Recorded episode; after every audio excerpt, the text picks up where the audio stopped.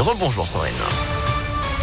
Bonjour à tous. À la une de l'actualité, elles seront aussi dans la rue demain. Les infirmières scolaires ont rejoint l'appel à la grève qui s'annonce très suivi chez les enseignants.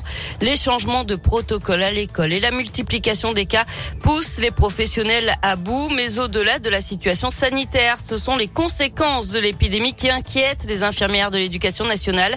Le suivi des élèves hors Covid est devenu, quasi impossible.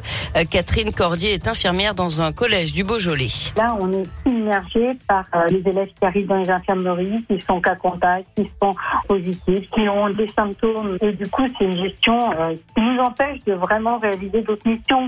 Et la santé des jeunes, elle est vraiment, vraiment préoccupante. Il y a tellement d'élèves qui arrivent à l'infirmerie que du coup, automatiquement, il y a des choses qui ne se font plus. C'est dommageable parce que des fois, ben voilà, on voudrait passer une demi-heure avec un élève et puis on a 10 ou 20 qui attendent dehors. Donc, euh, il y a vraiment besoin que les choses soient mises à plat l'école ouverte bien sûr, mais à quel prix? Et les infirmières demandent plus de moyens humains, au moins un temps plein dans tous les établissements scolaires.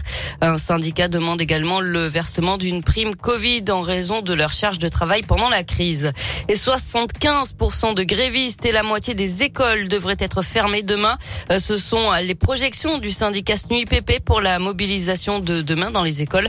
Les personnels de l'éducation demandent notamment une révision du protocole sanitaire et une meilleure reconnaissance des AESH.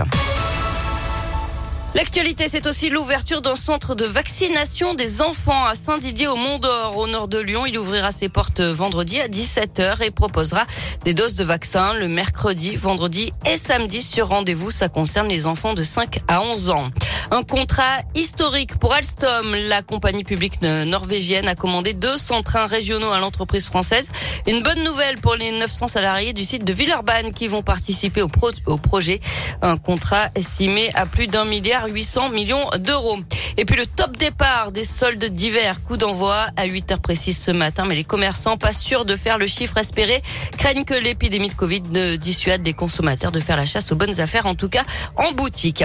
Et puis Lyon, deuxième ville la plus stressante de France. C'est ce qui ressort d'un classement établi par le journal Le Figaro.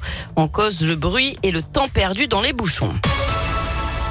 On passe au sport avec du foot et un espoir pour le derby face à Saint-Etienne dans neuf jours à Dessine. Le Sénat a adopté hier soir un amendement qui instaure des jauges proportionnelles dans les stades et les salles de spectacle. Il prévoit qu'en plus des 5000 places actuelles, les clubs pourront ouvrir 50% des places restantes. Ça veut dire qu'un peu plus de 30 000 personnes pourraient venir, mais il faut attendre le feu vert de l'Assemblée nationale et du gouvernement.